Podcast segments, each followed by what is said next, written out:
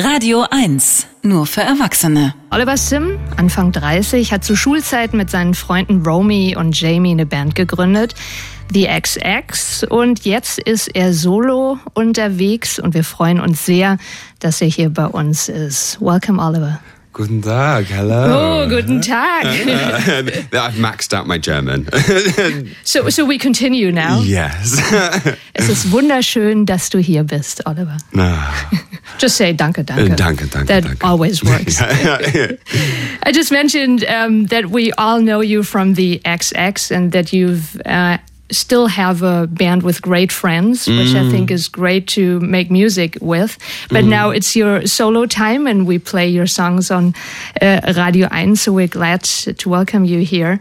Um, I must say, I'm really um, happy about the solo music. It, it's really deep and also it has the, the fluffy feeling of some the XX songs. So it's a great mixture uh, for me. But then I read the title of the record, which means abscheulicher Bastard, hideous bastard. And I was like, is that the guy that Oliver looks at when he looks in the mirror? I mean, yeah, first of all, I love that you can say bastard on radio here. We can say everything. Fantastic. um, yeah, this is this is a record primarily about fear and shame, Mm-hmm. um, and I definitely have looked in the mirror and felt like that. But I haven't made this record to make myself feel worse. It's like it's making the record has been the opposite of shame. It's not. It hasn't been hiding. Mm-hmm. It's it's it's the opposite. It's it's kind of writing about shame to work through it. Oliver sagt, ähm, er hat das Album Abscheulicher Bastard genannt und vielleicht ist er das auch, äh, dem er entgegenblickt im äh, Spiegel. Aber es geht vor allem um Angst und Scham auf diesem Album. Aber es ist kein Negatives, sondern im Prinzip das Gegenteil davon. Es soll eigentlich eher was Optimistisches sein, sich nämlich nicht mehr zu verstecken hinter dem, was man vielleicht eben früher äh, befürchtet hat. Und tatsächlich öffnet sich Oliver sehr weit mit dem Album, was sein Seelenleben angeht. Äh, Er ist HIV-positiv, seit er 17 ist. Das thematisiert er auch in einem Song. Und da musste ich an John Grant denken, einen anderen Musiker, der das sehr offen thematisiert hat, als es mit seiner Karriere losging. You've come out um, recently about um, HIV. And I was immediately, when I read it, uh, thinking um, of John Grant, Yeah. a musician we also love here at Radio 1. And he's a smart guy telling and, and talking about this ever since for a long time. Um, did it help um, that other musicians already spoke about their, as- can I say, illness? Yeah, Yes. yeah. It it really helped me. I mean, John Grant in particular was one of the people that particularly helped me, and I formed a friendship with him um, before I released Hideous to kind of like talk about how it was for him, and he like a lot of the musicians I reached out to for support and guidance, he was just like, do this for yourself. He's like, it's wonderful to help people out there, but really your priority has to be you're doing this for yourself. You feel ready and you're not putting yourself in a position that you just don't feel prepared for. Um, and he's been so supportive and he's just so funny. That's that that's the thing I love the most is just Yeah, like he's right. dark, but he's got that dark sense of humor and he's so intelligent. I'm a big fan.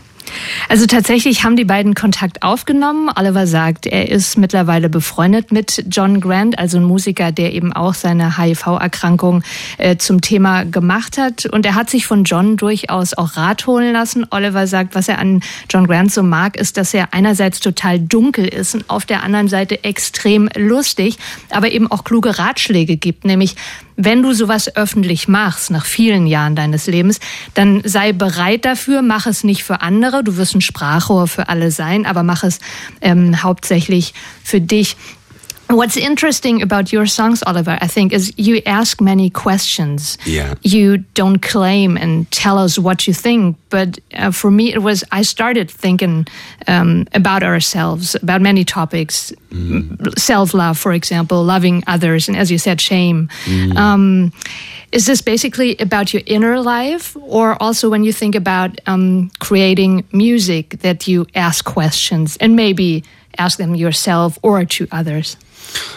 I think, you know, I came into this record, first of all, just with so many questions. And I'm, I've come out of the record, I'm still not like a, I'm not a finished product. Mm-hmm. You know, mm-hmm. I, I, I've worked through a lot of shame and a lot of fear, but I still have shame and fear. Um, and I just, I'm mindful now when I'm talking of, I suppose, not slipping into the role of sounding too much like a musician slash life coach. you know, mm-hmm. you know, preaching. The, the the one thing that I've really tried to do with this record is I think it's wonderful to vocalize like self love and celebrate yourself and pride. But I also think there's merit in vocalizing some self loathing, not again to make yourself feel worse, but I think it's feelings like shame really thrive on being left in the dark and being hidden. Mm-hmm. And I think vocalizing them is sometimes the only antidote. Um, but yeah, I, I, still have lots of questions for myself. Wenn Sie das Album hören werden von Oliver, es kommt im September raus oder jetzt auch die ersten Songs, die ersten drei, die es schon gibt, dann werden Sie merken, dass er viele Fragen stellt.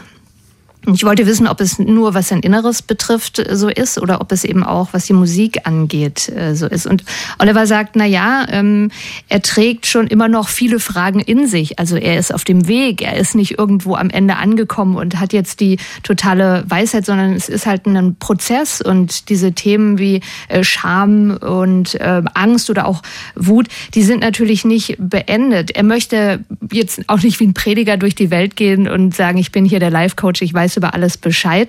Aber es ist eben wichtig, die verschiedenen Seiten zu thematisieren, die Selbstliebe und auf der anderen Seite eben äh, genau das Gegenteil. Um, let's hear some music of you. Yes. Hideous is um, I would love my to. first choice. Yeah. And then uh, talk again. Yeah. Das ist Oliver Sim hier auf Radio 1 mit Hideous. Since 17, I'm hideous.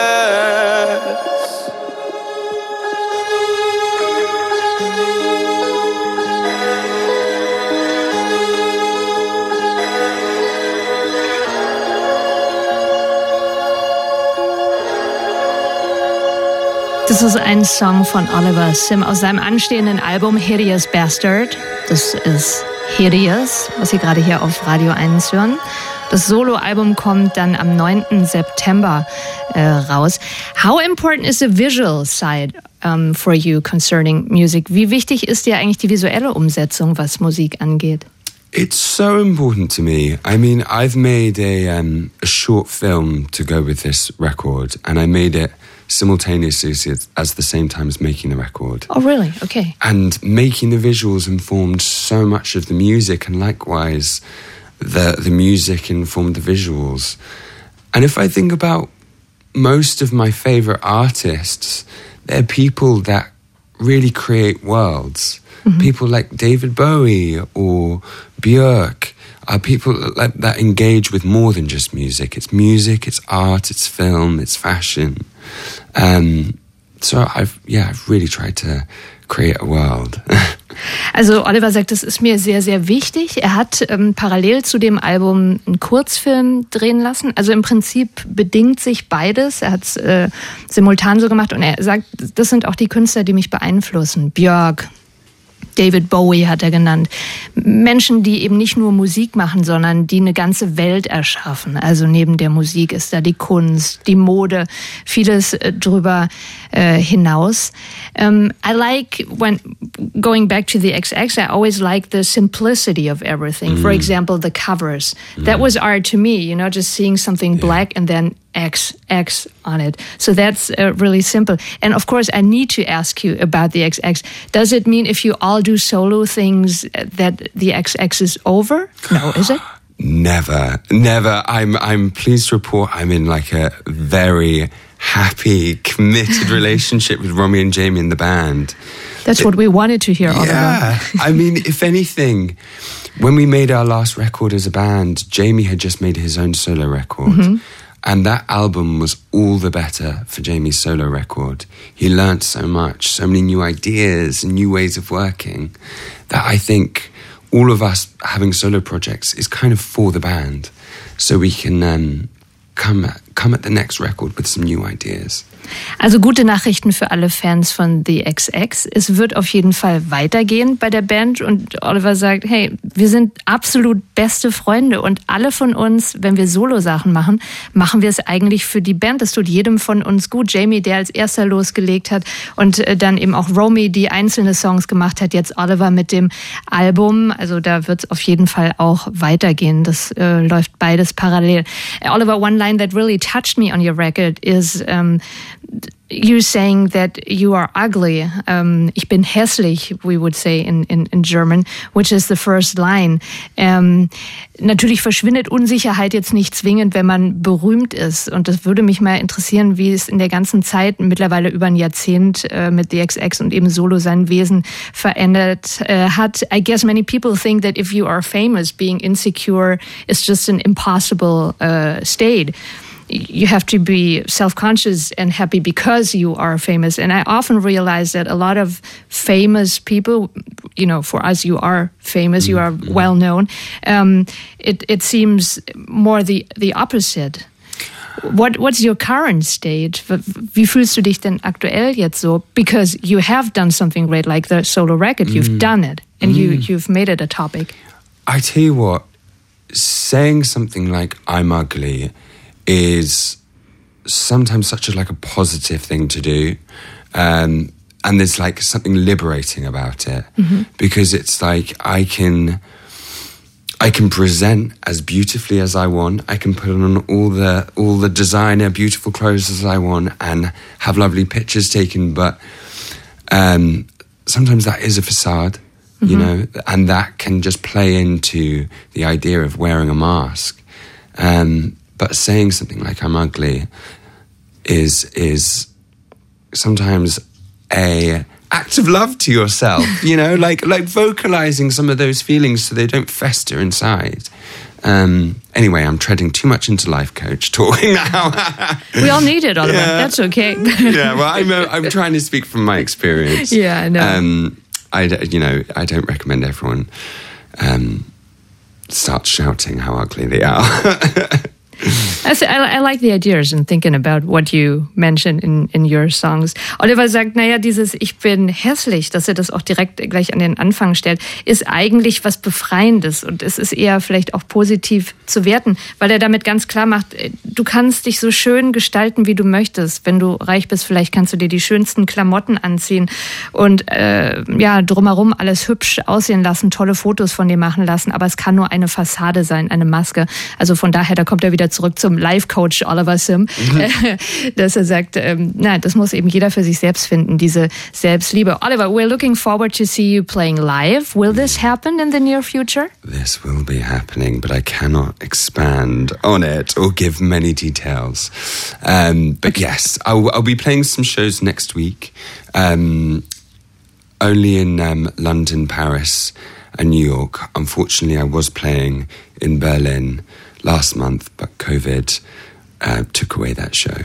Um, but I will be back with more shows, I promise. Okay, er gibt sich ganz geheimnisvoll. Oliver Sim sagt, es wird was passieren. Die Show in Berlin konnte nicht stattfinden wegen Covid. London, Paris und New York stehen an. But I can hear something like, oh, Berlin will happen. It's just a matter of time, I right? mean, I neither confirm or deny, but I kind of can, confirm. Yeah. Wir nehmen das mal als Versprechen hin. Thank you very much for coming over. Really, thank you so much for having me. Hope to see you soon when the album is out, and uh, thank you for dropping by. Take care. We play Romans with a Memory to say goodbye. Danke, Oliver. Thank you.